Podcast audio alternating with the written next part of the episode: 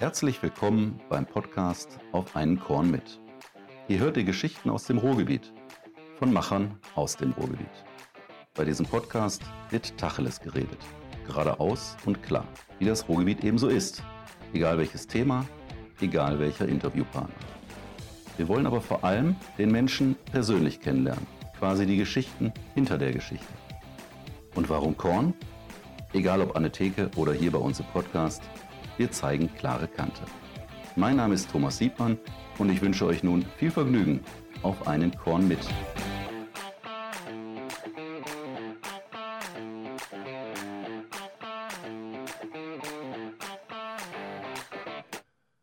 Ja, liebe Freunde des gepflegten, flüssigen Podcasts auf einen Korn mit. Heute mit unserem Gast Henning Baum. Wir wollen heute etwas über den Menschen Henning Baum erfahren und seine Tipps für die Metropole Ruhr hören.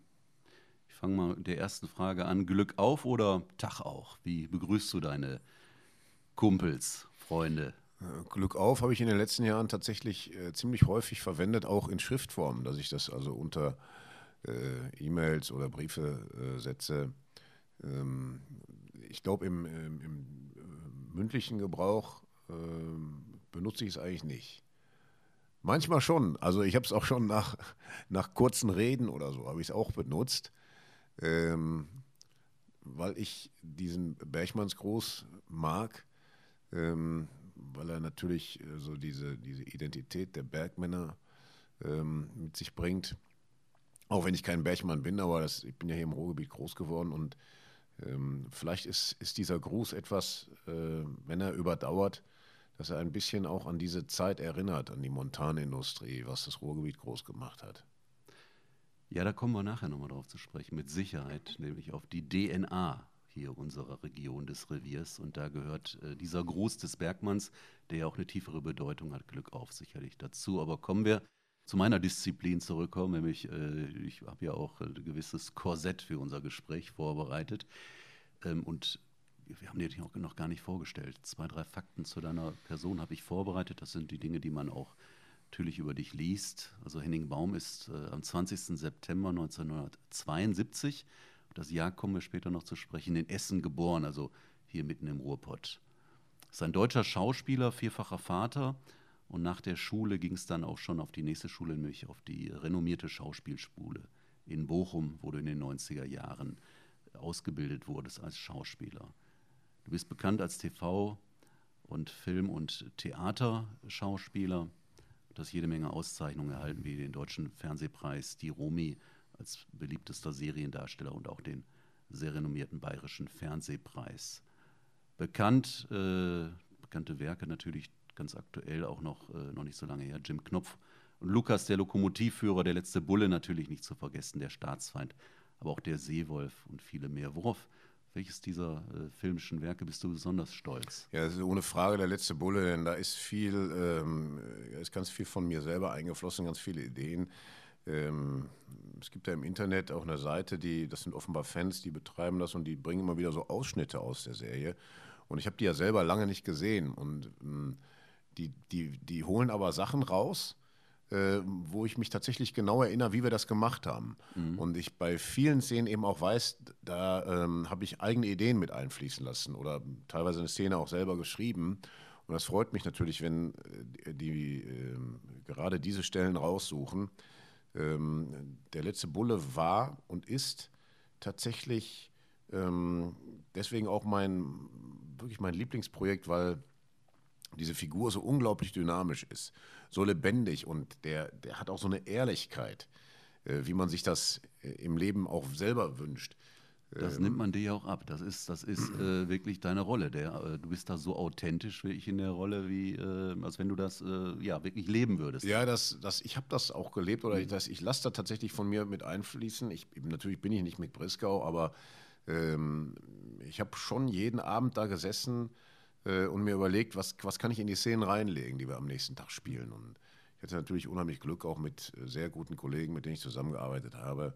Das hat sich jetzt auch fortgesetzt bei dem Kinofilm. Da waren also alte Kollegen dabei, wie der Maximilian Grill und die ähm, Tatjana Klasing, Winfried von Lüttichau auch. Mhm. äh, aber auch neue Kollegen und das hat auch wieder sehr gut funktioniert, alles unter der Regie von Peter Torwart. Ähm, also wenn man letzter Bulle macht, dann, äh, dann muss man ohne Angst daran gehen. Ne? Das ist ich ganz wichtig. Die Premiere hier in der Essener Lichtburg gesehen, ja. war da eingeladen und kann nur sagen, es ist ein grandioser Film. Und insbesondere eine Szene hat mir äh, persönlich sehr, sehr gut gefallen. Und äh, da kommen wir auch wieder zu Zeitgeschehen. Ich habe auch mal gehört, dass das eine Szene ist, die du durchaus auch nochmal unbedingt im Film haben wolltest. Da geht es um ähm, ja, die AfD und diese gesellschaftliche Entwicklung, die wir eben gerade auch erfahren und gerade durch auch in diesem Jahr in, mit Hanau ihren vorläufigen Höhepunkt erstmal gefunden hat. Ähm, das war eine Idee von dir, diese Szene da noch mit reinzunehmen, ist das richtig? Nee, nicht ausschließlich. Also äh, das war eine, eine hm, es geht auch nicht jetzt um, prinzipiell um die AfD. Ne? Äh, das, das, es geht um, um eine bestimmte Art, äh, eine bestimmte Richtung in der Politik, die ähm, ja, Gefahr läuft, den, nicht mehr den richtigen Ton zu treffen, sich zu vergreifen im Ton und, und äh, durch, durch dieses Vergreifen im Ton schlechte Entwicklungen in Gang zu setzen. Äh, ich habe ja nichts dagegen, wenn Leute eine andere Meinung in der Politik haben als ich. Äh, da will ich niemand erziehen. Die Debatten müssen ja auch kontrovers geführt werden. Aber äh, das Entscheidende in der politischen Debatte, im Diskurs ist ja nicht nur das, dass er stattfindet und dass die Meinungen ausgetauscht werden, sondern wir müssen uns auch da der Gedankendisziplin mhm. und der Wortdisziplin selber unterwerfen. Wir müssen uns dem selber auch unterwerfen. Ähm, wir dürfen es nicht zulassen, ich muss mir da auch selbst an meine eigene Nase fassen, aber auch alle, die dies betrifft, müssen das tun, dass wir unseren Leidenschaften nicht derart freien Lauf geben, dass unsere Sprache plötzlich etwas, äh, eine, eine Hassrhetorik bekommt, eine Hassrhetorik, die sich dann multipliziert, die in die Zuhörer eindringt ähm, und die sich dadurch weiterträgt. Äh, die Debatten sind sicherlich so, dass sie hart geführt werden können und müssen, aber wir müssen uns davor hüten, dass wir uns des Hasses bedienen in der Sprache, denn die Sprache sickert in die Menschen ein und kann eben auch zu Taten führen, kann zu ähm, schlimmer Gewalt führen. Und äh, das gilt es zu verhindern. Und wir müssen, uns, wir müssen uns dieser Verantwortung bewusst sein, sobald wir das Wort ergreifen. Ich fand das übrigens hervorragend, wie ihr das in dem Film umgesetzt habt, eben mit dem Augenzwinkern durchaus und eben auch einem, ja, gewissen Vorführen eben dieser, äh, an, an, der Stelle vielleicht auch fehlgeleitet. Ja, die kriegen ja alle ihr Fett weg im Film. Ne? Ja. Also das ist ja so, der, der Mick, äh, der, der teilt ja nach allen Seiten hin aus. Ne? Äh, äh, jemand sagte mal irgendwie, ja, der, der Mick hätte einfach keine Ressentiments. der Peter meinte, nee, andersrum, der hat einfach gegen jeden Ressentiments.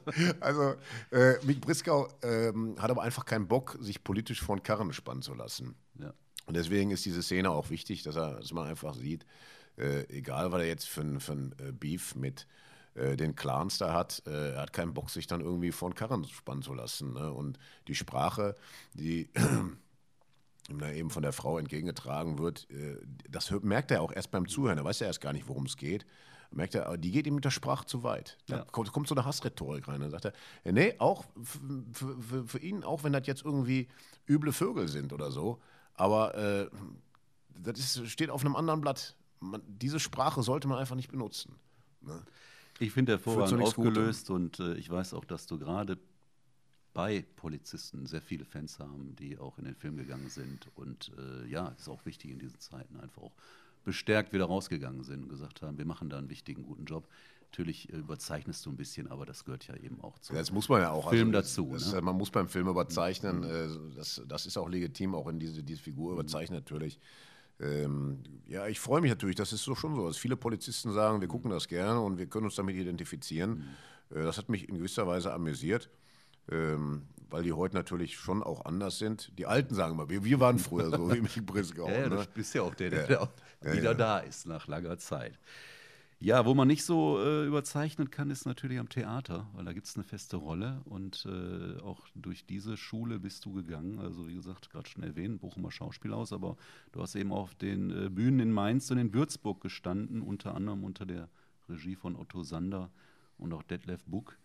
Ähm, Wann das äh, jetzt in der Retrospektive, was haben diese Jahre bei dir bewirkt? Das waren ja die Jahre, die direkt an die Schauspielschule, an das Studium anschlossen oder da gewissermaßen hineinflossen. Ich habe also während des Studiums schon studiert. Äh, während des Studiums habe ich schon da an meiner Bühne äh, äh, gespielt. Also man geht beim Theater mit klassischen Texten um. Äh, und die sind meistens natürlich äh, so gut, also wenn sie von Kleist sind beispielsweise, dass man äh, natürlich da überhaupt nichts dran verändern sollte, ähm, sondern man muss sich eben dahinter klemmen, dass man diese Sprache überhaupt erst versteht und dass man das, die Gedanken, die da verfertigt werden, ähm, eben dann richtig an den, an den Zuhörer bringt. Hm, das Theater hat mir, hat mir immer viel Freude gemacht, weil es natürlich unmittelbar ist und weil es auch äh, durch die Stoffe natürlich so eine große dramatische Höhe hat. Und äh, das hat es im Film selten, ne? diese, diese, diese große Dramatik. Wird man dich vielleicht nochmal auf einer Bühne sehen? Ja, ist gut möglich. Das ja. schließe ich überhaupt nicht aus. Also ähm, es würde, es, es, würde mich aber mehr interessieren, klassische Stoffe zu spielen, tatsächlich. Also, also ähm, Shakespeare. Ja, Shakespeare äh, oder auch Schiller, aber ja. sicherlich Shakespeare wäre sehr interessant. Ich habe äh, Shakespeare habe ich nur während des Studiums gespielt, aber nie auf der Bühne. In dem Sinne, doch, das stimmt gar nicht. Ich habe äh, Demetrius gespielt im Sommernachtstraum. Ähm, aber aus dem Demetrius-Alter bin ich natürlich raus. Gut, das geht jetzt raus an alle Dramaturgen da draußen. Ihr wisst Bescheid. Henning Bachum kann sich den Romeo vorstellen. ja, den Romeo würde ich wahrscheinlich nicht kriegen, aber äh, ich habe ich hab schon damals äh, während des Studiums äh, immer die etwas schrägeren Typen gerichtet, so ein bisschen äh, nicht ganz gerade waren. Also ich habe auch, ich wurde nicht als jugendlicher Held engagiert. In meinem äh, Vertrag steht jugendlicher Charakterdarsteller. Ah ja, ja. okay, ja, da bist du raus. Womit beschäftigt sich Henning Baum eigentlich, äh, wenn er mal gerade nicht vor einer Kamera oder auf einer Bühne steht? Also was sind so deine Hobbys? Ja, wenn ich, wenn ich Zeit habe, ähm, trainiere ich gern. Aber das ist eigentlich etwas, was ich, wo ich mir die Zeit tatsächlich für immer nehme. Ich, ich trainiere eigentlich regelmäßig. Äh, Gymnastik, Krafttraining und Kampfsport im weitesten Sinne. Das begleitet mich, begleitet mich jetzt schon viele Jahre. Äh, ich bin auch gern äh, draußen in der Natur unterwegs. Ähm, mit Freunden bei der Jagd oder zum Angeln. Ich gehe sehr gerne in die Berge. Ähm, und, und wenn es dann noch irgendwie ein bisschen schöner sein darf, dann bin ich wirklich gerne auch im Meer, wo Wellen sind und, und versuche zu surfen. Äh, da muss ich natürlich schon ein bisschen mehr Zeit haben. Eine ganze Menge. Also in der Vita mal nachgeschaut, also neben äh, Jagd, Angeln, äh, Bergsteigen, vielleicht noch Holzfällen. Also hier steht noch Boxen, Reiten, Fechten. Karate, Tanzen tatsächlich. Ja, das, äh, das sind alles Sachen, die ich früher gemacht habe. Die, ah, ja. die mache ich jetzt nicht mehr, aber ich könnte es. Ne? Ich müsste es, ich müsste es wieder üben, ja. aber ich habe beispielsweise das Reiten als, als äh, Jugendlicher gelernt und äh, das könnte ich schon, aber es ist natürlich sehr aufwendig. Ähm, Tanz auch nur, wenn es jetzt abgefragt ist. Ähm, so, die, sagen wir mal, dieser, dieser, diese kleinen Alltagsnischen, wo man dann vielleicht noch ein bisschen frei hat. Da lese ich gerne mhm. ähm, und ich musiziere so ein bisschen, aber nicht auf einem wirklich großen Niveau. Ich, ich übe auch, aber ähm, ja, wie das so ist, wenn man als Erwachsener erst die, die Instrumente lernt, ähm, es, es, ist etwas langsamer. Es ist nicht so wie, wie ein Kind oder ein Jugendlicher. Aber die Musik in meinem Leben spielt eine große Rolle. Ähm, und wenn es nur irgendwie 20 Minuten am Tag sind, mit der Gitarre ein bisschen was üben, ein bisschen singen dazu, das, das macht mir großen Spaß. was liest du gerade? Ähm, ich habe hab so ein amerikanisches Buch angefangen das habe ich aber jetzt ähm, wieder weggelegt, weil es gefällt mir nicht nach 100 Seiten. Das packt mich nicht so richtig. Ähm, ich habe mal überlegt, was habe ich jetzt schon Aber gelesen? kein Drehbuch. In nee, kein Drehbuch. Ich meine, du musst ja sowieso nee. wahrscheinlich sehr viele Drehbücher lesen. Muss, muss viel Drehbücher lesen, aber es hält sich jetzt in Grenzen. Ich habe ich hab so jetzt mal gerechnet, seit in diesem Jahr habe ich bestimmt schon fünf Bücher gelesen. Fünf oder sechs Bücher. So. Und das ist eigentlich ganz okay. Also, Guter Schnitt fürs ja, Quartal. Ja, ja, ja, wenn ich so etwas mehr als eins pro Monat hinkriege, ist es eigentlich ganz angenehm. Ne? Dann kann man aber abends keine Serie gucken. Also ich bin jetzt nicht besonders firm, was Serien angeht. Und den letzten Titel von dem Buch habe ich auch schon wieder vergessen. Das war ein deutsches Buch. Ich hieß das Propaganda, glaube ich. Das war ein interessantes Buch, weil es auf zwei Zeitenebenen spielte. Es spielte ähm, 1945 während der Schlacht im Hürtgenwald. Ja. Ähm, oder war es 44? Aber Schlacht im Hürtgenwald, also das Vorrücken der Amerikaner.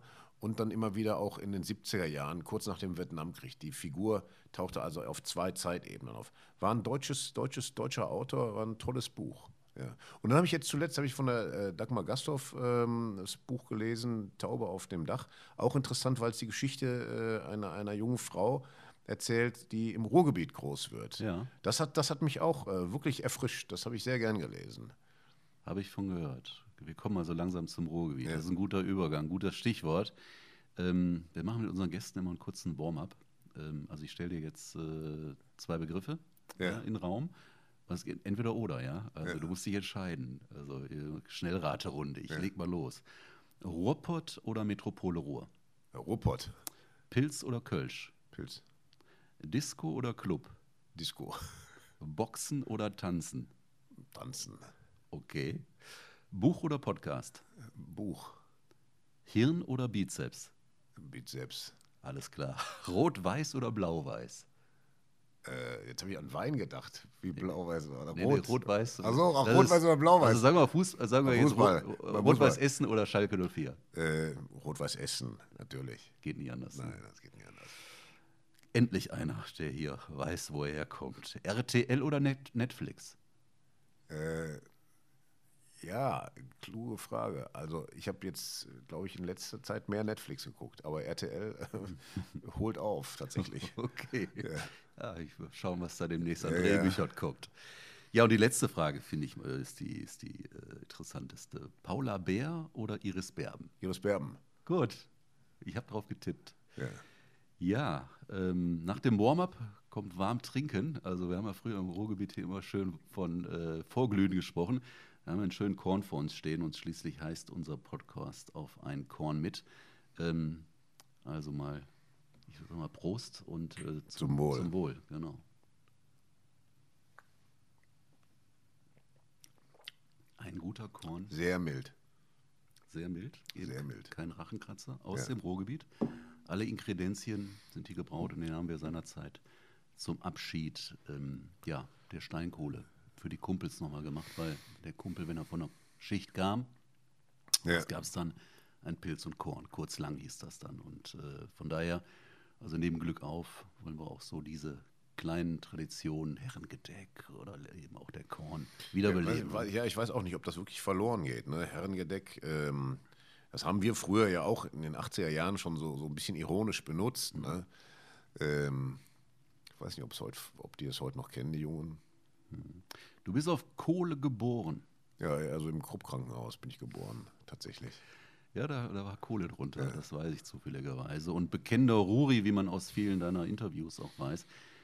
Hat die Region dich geprägt? Kann man das so sagen? Ja, ich, ich weiß noch, dass ich als Kind ich bin ja mm, da unten am Baldner See aufgewachsen, also mit sehr viel Natur um mich rum.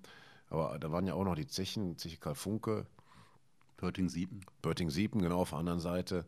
Ähm, da haben wir uns rumgetrieben auf den Halden und das haben das irgendwie, das war so eine andere Welt. Haben wir noch viele Bergleute in Reisingen gewohnt. Heute ist das ja schicker, ne? Ich kann ähm, mich daran erinnern, dass da oben mal ein Tatort gedreht wurde mit Hans-Jörg Fellny, damals sein. noch ja, ja. Anfang der 70er ja, Jahre durfte da mal mit meinem Onkel damals bei den Dreharbeiten dabei sein. Fand ich faszinierend. Ja, da war ich natürlich noch zu klein, aber. Äh, da kamst du zur Welt, 72, genau, da, genau, da wurde ja. er gedreht. Also das, das, das Ruhrgebiet hat mich schon geprägt. So ganz genau weiß mir ja nie, auf welche Weise einer das geprägt hat, aber ich empfinde es sehr stark als Heimat. Ich komme hier immer wieder gerne hin zurück. Äh, ich lebe ja auch zum Teil immer noch hier. Ähm, ich habe, wenn ich mal woanders gelebt habe im Laufe meines Lebens, dann war das immer so, dass ich gedacht habe, wenn ich hierher gekommen bin, ach, irgendwie ist das doch schön hier so. Ähm, Gerade wenn jetzt der Frühling kommt, den Frühling im Ruhrgebiet mag ich besonders. Der ist ja hier aufgrund unserer klimatischen äh, Lage vom Golfstrom beeinflusst, mild und er ist früh da und dann blüht der Weißhorn und dann gibt dann so einen schönen Duft. Wenn man mit dem Fahrrad hier rumfährt, ähm, mag ich gern, freue ich mich drauf, kommt bald wieder. Ich wollte ja eigentlich keine Schleichwerbung machen, aber jetzt, wo du das sagst, es wird tatsächlich ähm, natürlich gibt es auf der einen Seite Korn, aber was gerade auch äh, wirklich ein totaler großer Trend ist, äh, wirklich deutschlandweit, ist Gin. Ja. Und äh, es wird bald einen Gin geben, der heißt Heimaterde Und eine der Kopfnoten wird, wird tatsächlich Weißdorn sein. Weißdorn, ja. Ich werde dich mit ja. Holunder und, ja, ja, äh, und Rhabarber noch einen tollen Botanicals. Ich werde werd dir mal eine Flasche dann Ja, freue ich mich. Ja. Ja, ganz, äh, der RVR hat vor drei Jahren losgelegt, Werbung fürs Ruhrgebiet zu machen. Es gab eine Kampagne, die hieß Stadt der Städte. Da geht es darum, Chancen zu nutzen. Und jetzt gibt es eine Nachfolgekampagne äh, von einer Agentur aus Berlin, die heißt Wenn dann hier. Und hier werden Vergleiche gezogen zum, zu Berlin. Also das ist klar, das war tatsächlich damals nach der Wende, da waren viele Dinge hier, Thema Strukturwandel, beschlossen und dann kam die Wende und das Ruhrgebiet hat einfach mal 20, 30 Jahre verloren. Und jetzt ist die Chance da. Siehst du das auch so? Ja, ich bin ja kein Stadtplaner, das weiß ich nicht so genau. Ähm, diese, dieses Ruhrgebiet, diese Metropole, wie sie sich gerne nennt, ist, ist eigentlich nicht wirklich eine Metropole. Es ist ja äh, diese Städte, äh, liegen nebeneinander und ähm, sind ja trotzdem irgendwie alles so, so ein bisschen einzelne Inseln, auch wenn man sie von oben gesehen gar nicht als Inseln wahrnimmt. Aber äh, ich habe mal gehört, die haben äh, teilweise auch noch unterschiedliche Spuren in der Straßenbahn und so. Also, ja, das hast du nicht nur gehört, das ja. existiert tatsächlich, aber da kommen wir auch gleich nochmal drauf, wo eine große das Chance ist. Das sind natürlich alles so kleine Klippen, ne, die man irgendwie mal verändern muss.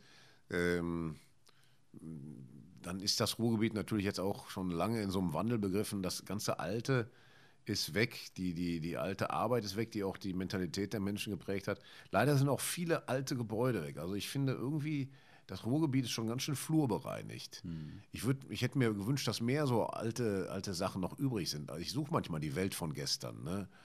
Äh, um mal so einen Stefan so Zweig-Begriff zu zitieren. Kleiner Nostalgiker oder Traditionalist an der Stelle? Oder? Ja, bin ich. Bin ja. ich total. Also äh, ich freue mich immer, wenn ich irgendwie ja, so, so ein bisschen so, so Sachen sehe, die, die von früher sind, die übrig geblieben sind, ne? die noch nicht ähm, dann total saniert worden sind oder jetzt hipsterisiert oder so. Naja, da haben wir hier in Essen mit unserem Weltkulturerbe Zollverein wirklich einen äh, mystischen Ort. Stimmt, das ist ein sagen, mystischer ne? Ort. Den habe ich übrigens erst in den 90er Jahren kennengelernt. Da hat mich ein Kumpel da mal mit hingenommen. Und der war damals, da, da lag der im Geisterschlaf, ne? so Dornröschenschlaf. Da war der auch so überwachsen. Und da habe ich gedacht, was ist das denn? Das sieht ja irre aus. Da habe ich gedacht, das sieht aus wie von Metropolis, Fritz Lang hier, so eine Kulisse. Ne? Ja. War, ich, war ich total begeistert. Jetzt ist das natürlich alles äh, sehr schön hergerichtet. Aber es ist eigentlich schade, dass wir nicht mehr davon haben, meine ich. Ne? Da wurde natürlich in den letzten 40 Jahren auch viel zu schnell abgerissen. Ich sage nur, die Karl-Funke-Zeche, da habe ich ja selber miterlebt. Da stand ich auf meinem BMX-Rad dabei, äh, als sie da den Turm gesprengt haben. Und das war ja reines Bauhaus, ne? so ein Ziegelbau. Ja, ähm, da ist viel schiefgelaufen, das ist richtig. Aber was läuft gut? Was gut, läuft hier gut und was könnte noch besser werden? Weiß ich gar nicht genau, was gut läuft. Also ist immer noch so, dass die, die Leute, die haben diesen trockenen Humor. Die, Den sich sind behalten. Auch, die sind auch hilfsbereit. Ja. Äh, das, das, das merkt man auf jeden Fall. Die haben auch eigentlich immer noch diese klare Ansage. Sie sind noch nicht so verstellt. Sie sind noch nicht, also durch, sagen wir mal, Political Correctness ist ja etwas, was eigentlich in Ordnung ist, aber das hemmt natürlich auch viel. Ne? Und wenn zu viel davon da ist oder so eine Übervorsicht, dann äh, findet die Begegnung einfach auch nicht mehr wirklich äh, gerade statt, sondern dann läuft man nur noch irgendwie wie so auf Porzellan auf Eiern rum. Das ist hier, finde ich, Gott sei Dank noch nicht. Da kann man schon noch mal eher Fraktur reden. Ja, das ist ja auch durchaus äh, in der Rolle des Mick Briscoe ja. verankert. Jetzt muss ich die einmal versuchen, kurz aufs Glatteis zu führen. Äh, es geht um die Chancen, die Chancen hier wirklich fürs Ruhrgebiet. Du bist 1972 geboren, wie wir wissen. Das heißt, 2032, äh, blick mal nach vorne, da bist du 60. Hast du in dem Jahr schon was vor? Nee, das ist immer so, ich finde das schwierig, so in die Zukunft zu blicken. Ähm, oder sich zu überlegen, wie ist das dann mit 60? 2032, jetzt löse ich es auf, ja. haben wir die große Chance. Olympia oder was? Ganz genau. Ja. ja, das ist die große Chance gerade, die diese Region hier erlebt. Ein, eine privatwirtschaftliche Initiative, ähm, das ist äh, Michael Mons äh, aus Köln, hat dieses Rhein-Ruhr-City ausgerufen, hat sich damit jetzt gegen Berlin durchgesetzt. Also wir, äh, das Ruhrgebiet, äh, beziehungsweise mit dem Rheinland gemeinsam, wird nominiert. Das ist, äh, und wenn wir dann über Straßenbahnschienen und so Dinge sprechen, also echte Infrastruktursachen, die wir ja. seit 30 Jahren vor uns herschieben, siehe auch Ausbau A52 und ja. diese ganzen Themen, ja. die Sachen können dann angepackt werden, weil das wissen die wenigsten, dann hast du ein anderes Baurecht. Dann hast du einen harten Anschlag. Wenn du so eine, das kann in 2023 ja schon passieren. Und dann kommen die Bagger, weil es muss fertig werden, weil du hast dann auf einmal ein nationales Baurecht, wie gesagt, Ja. und dann muss gebaut werden. Und dann Interessant, das können diese nicht, ganzen ja. Infrastruktursachen Ja. endlich mal vorangebracht Ja. werden. Und dieser Stillstand, den wir uns selbst verordnet haben, kann Ja. dann aufgelöst werden. Das ist die Chance. Äh, Du bist 60, ich bin 66 dann. Da können wir mit unseren Enkel hingehen, ne? Ja, äh, das, also ich würde das sicherlich äh, interessiert beobachten, was dann so passiert. Also Fechten, Reiten, Ja. Boxen, hoffe ich, ist Ja, alles ja. noch olympisch, nicht nur BMX, aber selbst das würde dich ja auch erfreuen. Absolut, absolut. Also übrigens, BMX ist auf der Zeche Zollverein geplant, da, um die Dinge mal zusammenzuführen. Das wäre doch so eine Conclusio, ja. Also wenn du da damals mit deinem, auf deinem BMX-Rad sitzend Ja, Äh, die Zeche dort äh, weggesprengt gesehen hast, kannst dann äh, ja Jahre später kannst du deinen Enkel ein BMX-Rad äh, schenken und äh, auf der Zeche Zollverein olympische Goldmedaillen äh, vergaben mit anschauen. Ja, wäre schon schön. Mal gucken. Ne? Das hätte was, ne? Übrigens 1972, ähm, ich weiß, du, du hast äh, überhaupt nichts mit Fußball am Hut, aber ich muss es jetzt trotzdem hier einmal reinwerfen. Oder wenig mit Fußball am Hut, ich will es mal so sagen. Bayern war Meister, was damals noch eine Ausnahme eher war. Schalke 04, Pokalsieger und Borussia Dortmund stieg in dem Jahr ab. Aber was die auch nicht alle wissen, es war dieser Jahrgang war der beste Jahrgang einer deutschen Fußballnationalmannschaft. Es wird immer wieder von Fußballexperten gesagt, 1972 mit Netzer und Overath und Co. Was hatte es die beste deutsche Nationalmannschaft? Habe ich auch mal gehört, ja. Ja, Ja, habe ich mal gehört. Das, ähm, Ja, 74 haben sie es ja auch eingelöst. Ne? dann ging es dann weiter, genau. Da ist nicht so häufig, dass man nach Ja. dem Europameistertitel auch Weltmeister wird. Kurzer Cut. Als ähm, Person des öffentlichen Lebens ist schon viel über dich bekannt. Verrate unseren Hörern doch bitte einmal eine Seite von dir, die wir vielleicht noch nicht kennen, Ja. Tja, die noch nicht so bekannt ist. ja das, ich, ähm, ich wurde das schon mal gefragt. Ähm, also ich will da jetzt irgendwie gar nicht so geheimnisvoll tun, aber ähm, ich, so, so wahnsinnig interessant bin ich tatsächlich gar nicht. Oder Äh, ist das meiste schon bekannt, sagen wir mal so. Naja, es sind natürlich immer so prägnante Punkte bekannt. Ne? Mhm. Ähm, das, das, also es gibt aber auch vieles, was vielleicht nicht bekannt ist. Mir fällt gerade irgendwie nichts so richtig ein. Ähm, Ja, zumindest hast du, ähm, und ich vielleicht ist das das Wichtigste im Leben, vier Kinder in die Welt gesetzt. Wie ist dein Verhältnis zu deinen Kindern? ja, gut.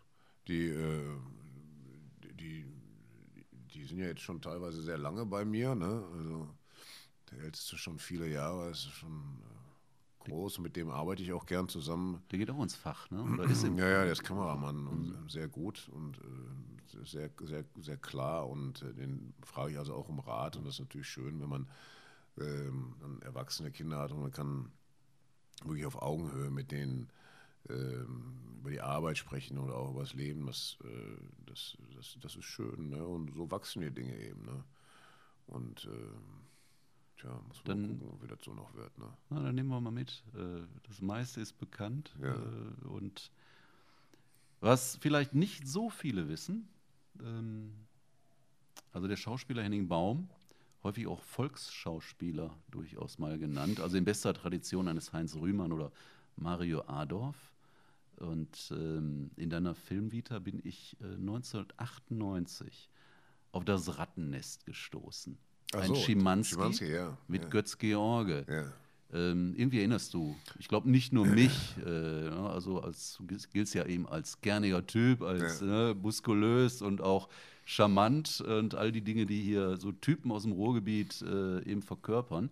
Ähm, was hat Götz George bei dir damals als junger Schauspieler 1998, du warst da äh, in einer Nebenrolle, ne? Ja, ja, da habe ich eine ganz kleine Rolle gespielt. Da habe ich, das war während des Studiums und äh, die Casterin hat mir diese Rolle gegeben, aber ich kann mich erinnern, wie ich äh, zum Set kam und ich habe ihn sitzen sehen in der Maske äh, und ihn hat also tatsächlich diese Aura umgeben. Das war schon ein ganz, ganz großer Schauspieler und war wirklich so eine Persönlichkeit, unglaublich gut aus, äh, sehr athletisch und hatte diese Ausstrahlung, so ein ganz männlicher Typ. Ja, und wir sind natürlich auch von ihm geprägt worden. Wir haben ja den Schimanski geliebt. Auch diese Art, da konnten wir uns ja mit identifizieren. Ne? Das war, äh, das war unser Pendant zu diesen Hollywood-Action-Typen, die in den 80er Jahren herumliefen, so wie Schwarzenegger, Stallone oder Bruce Willis. So hatten wir Götz-George. Aber wir waren uns irgendwie näher, ne? Das ist ja, ja, ja also auch einer hier aus, der, aus Duisburg gewesen, eben, also mittendrin. Ne? Ja, und ähm, ich, ich, ich habe das, also ich, ich freue mich natürlich, wenn man sagt, also ich hätte eine gewisse Ähnlichkeit mit ihm oder in der Wirkung eine Ähnlichkeit. Ähm, er ist, er ist zweifelsohne wirklich einer der Schauspieler, wo ich auch ähm, aufblicke, äh, der, der jemand ist, an dem ich mich, ja, messen kann man ja nicht sagen, wir vergleichen uns ja nicht, aber an dem ich mich natürlich schon auch orientiere. Der konnte ganz, ganz tolle Sachen. Der hat also so eine Natürlichkeit mhm. äh, in seine Sprache reingelegt und so eine Vitalität und so eine Lebendigkeit. Das habe ich schon wirklich äh, ganz früh immer gesehen. Und dann diese unglaublich hohe Energie, die er drin hatte. Also eine Genauigkeit im Denken und gleichzeitig diese, dieses hohe Maß an Kraft und Vitalität äh, in seiner Physis. Diese Mischung ist außerordentlich gewesen. Also kann man sagen, durchaus ein Vorbild für deine Schauspielkarriere. Ja, das gewiss, ja. Gab es weitere Vorbilder, wo du sagen würdest, ja, das waren immer Typen, die haben mir gefallen, da habe ich mich orientiert? Ja, dann, das sind natürlich dann auch so Amerikaner gewesen. Ne? Ähm, Schwarzenegger ist, ist sicherlich ein Typ, den, den wir damals auch bewundert, den ich auch heute noch eigentlich noch mehr bewundere, wenn man jetzt sieht, was, was er persönlich doch alles noch außerhalb bewirkt hat. Also Vor allem politisch. Ja, ne? politisch und gesellschaftlich. Er ist mhm. unglaublich engagiert. Äh, Schwarzenegger ist tatsächlich hatte ich irgendwie für so eine Art Übermensch. Also ja, was der, der diesen, geschafft der hat. diesen Willen, ne? Unglaublicher Willen. Also er ist wirklich, er ist wirklich ein Titan. Ja. Ne? Auf den passt der Begriff wirklich. Ja, ich glaube, wenn es, wenn es äh, in Amerika erlaubt wäre, ein, dass ein Österreicher ja, Präsident wird, natürlich wär der wäre es geworden und ja, der wäre der bessere, glaube ich, auch ja. gewesen. Ne? Also nicht nur, glaube ich, sondern Ja, man weiß, was der in Kalifornien bewegt hat. Hat viel bewegt und sehr, sehr, sehr, sehr fleißig gewesen und musste natürlich auch gucken, wie macht er das, welche Kompromisse muss er eingehen. Äh, aber eine außergewöhnliche, außergewöhnliche Person. Aber natürlich als Schauspieler jetzt nicht wirklich. Mhm ähm, ein Vorbild, denn durch seine Physis, durch diese unglaubliche Physis, äh, fällt er raus aus Ja. dem normalen Schauspieler. Das sind eher Typen wie ähm, Jeff Bridges, den ich sehr bewundere, ähm, oder auch von den Alten natürlich John Wayne, in seinen, gerade in seinen späteren Rollen fand ich super cool. Äh, ich finde von den Jüngeren finde ich Josh Brolin äh, auch super Typ. Äh, und, und viele andere, aber ähm, Harrison Ford, ne, mit dem sind wir auch groß geworden. Klar. Also diese Art, wie Ford spielt, äh, der, der hat immer so eine Art Verletzlichkeit komischerweise auch drin und trotzdem cool. Also äh, der hat manchmal so eine Verlegenheit drin, ob der Indiana Jones spielt oder auch Han Solo. das ist, Das können wenige, dieses ja, ja. Äh, ja, äh, Ja. besondere äh, ja, Ja, also Schmunzeln. Das, ne? Ich bin damals wahnsinnig gerne ins Kino gegangen und, und ähm, sehe die alten Filme natürlich heute auch, auch gerne noch. Und natürlich dann die Filme von Scorsese. Ne? Das, das sind sicherlich, gehören mit zu meinen Lieblingsfilmen äh, und auch die Schauspieler Robert De Niro, Al Pacino, äh, Joe Pesci, äh, die alte Garde, ne? ganz groß. Und welche Rolle fehlt dir noch? Was wäre so eine Traumrolle, wo du sagen würdest, das will ich mal? Ist es der Kommissar? Ist es Tatort? Ist es. Äh, Nein, das kann man, das, ich, kann, ich kann das tatsächlich nicht sagen. Ich konnte es vor zehn Jahren schon nicht sagen und ich kann es immer noch nicht sagen. Äh, ich werde überrascht.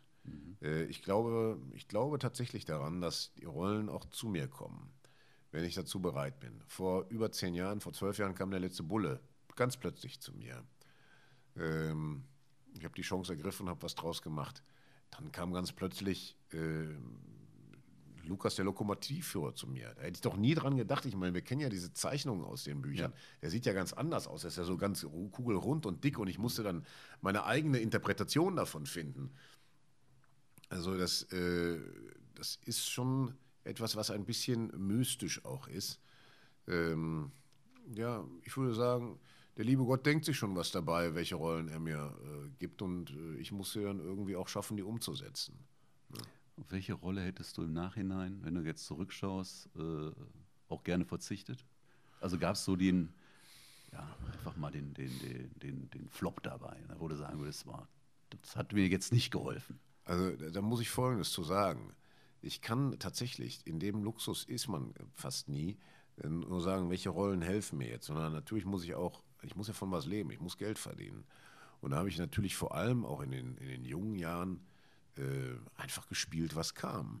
Und äh, das sind natürlich häufig Filme gewesen, die mich jetzt auch nicht selber so groß interessiert haben. Aber ich möchte dazu Folgendes sagen.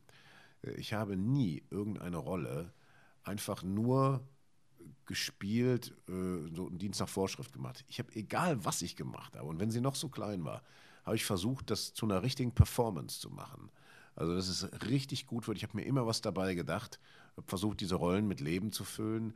Also äh, es, es, kann mir keiner nachsagen, bei keiner einzigen Rolle, und war sie noch so klein, dass ich da irgendwie, dass ich mir aus dem Ärmel geschüttelt habe. Dass du das runtergespielt Ja, habe ich nie gemacht. Ja, das das, das würde ich nie machen. Also äh, in welchem Kontext ich da aufgetreten bin, das, mhm. das, das, das, kann ich ja gar nicht alles immer kontrollieren. Das kann ich auch tatsächlich heute noch nicht ganz kontrollieren. Das ist immer zum Teil ein Risiko. Ich weiß nicht, wie der Film hinterher wird. Mhm. Ähm, aber äh, was ich kontrollieren kann, ist eben die Haltung, mit der ich an eine Rolle rangehe und, und versuche, äh, die Sache gut zu machen. Was wäre aus Henning Baum geworden, wenn er kein Schauspieler geworden wäre?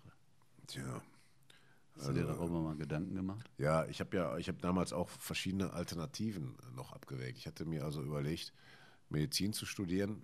Mein Vater ist Arzt. Ich habe damals im Rettungsdienst gearbeitet, das hat mir viel Freude gemacht.